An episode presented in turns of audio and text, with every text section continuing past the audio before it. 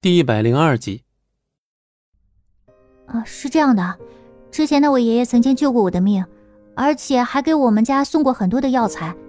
因为我从小体弱多病，所以这么多年以来都是靠他们家的接济才能够生存下来。所以我想报恩。听到这儿，张璇也是叹了口气。既然是这样的话，那事情就不好解决了。想了想，张璇也是点了点头。是这样的话，你报恩的心情我也理解。既然收你为徒，我去试试吧。听到这儿，对方也终于是点了点头。老赵那边的身体本来就已经到了这个年龄了，现在想要重新救回来，可是很麻烦的。孔如墨知道孔小寒所说的意思，但现在看来情况并非想象中那么简单。三个人一起开车来到一处大宅院门，刚一进门就看到了进进出出的医生。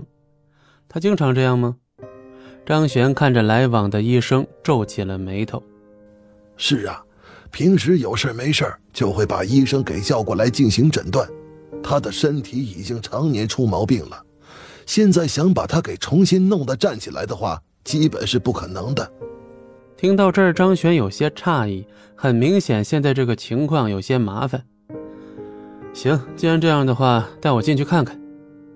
这时候，张璇也准备跟孔如墨一起进去，但是还没等进去呢，旁边走过来几个年轻人，他们看到孔如墨过来，全都前呼后拥。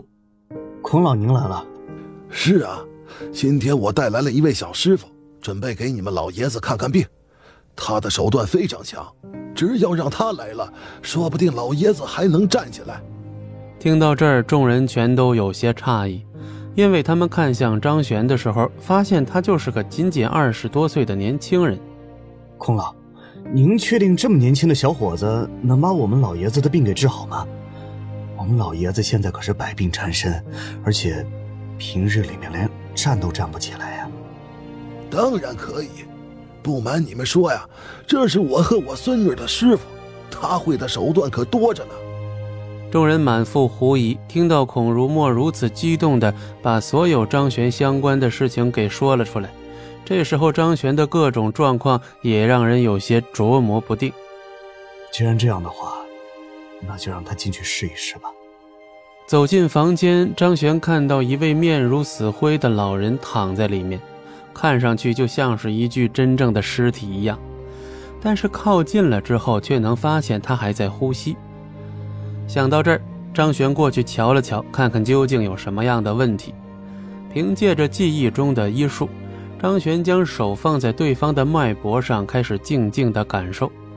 但是刚一放上去，张璇就觉得不对劲，那就是这些脉搏出现了一丝颤动。按理来说，正常人的脉搏非常有力量，但对方的脉搏却是一点点的颤动，似乎马上就要消散。感受到这个之后，张璇觉得也有些麻烦呢。哎呦，看样子真的是命不久矣啊！张璇站在一边感慨了一句，周围一家人立刻脸色大变，他们最不愿意听的就是这种话。张璇这番话一出口，全部迅速的叫骂了起来：“你这家伙懂什么？不要告诉我，你这么年轻就已经医术通天了，敢在这里叫嚣，看我们不把你的腿打断！老爷子的身体就算再不好，也经不住你在这儿咒。乌鸦嘴，恶心死了！”一群赵家的人跑过来指责张璇。这时候，老爷子缓缓睁开了眼睛，不过干咳了两声，说不出话。张璇对于他们的叫嚣并不在意，对他而言，现在能够治好病人才是最关键的。当下已经观察的差不多，刚才之所以说出这番话，为的就是能够把赵老爷子的情绪给挑动起来。本集播讲完毕，感谢您的收听，我们精彩继续。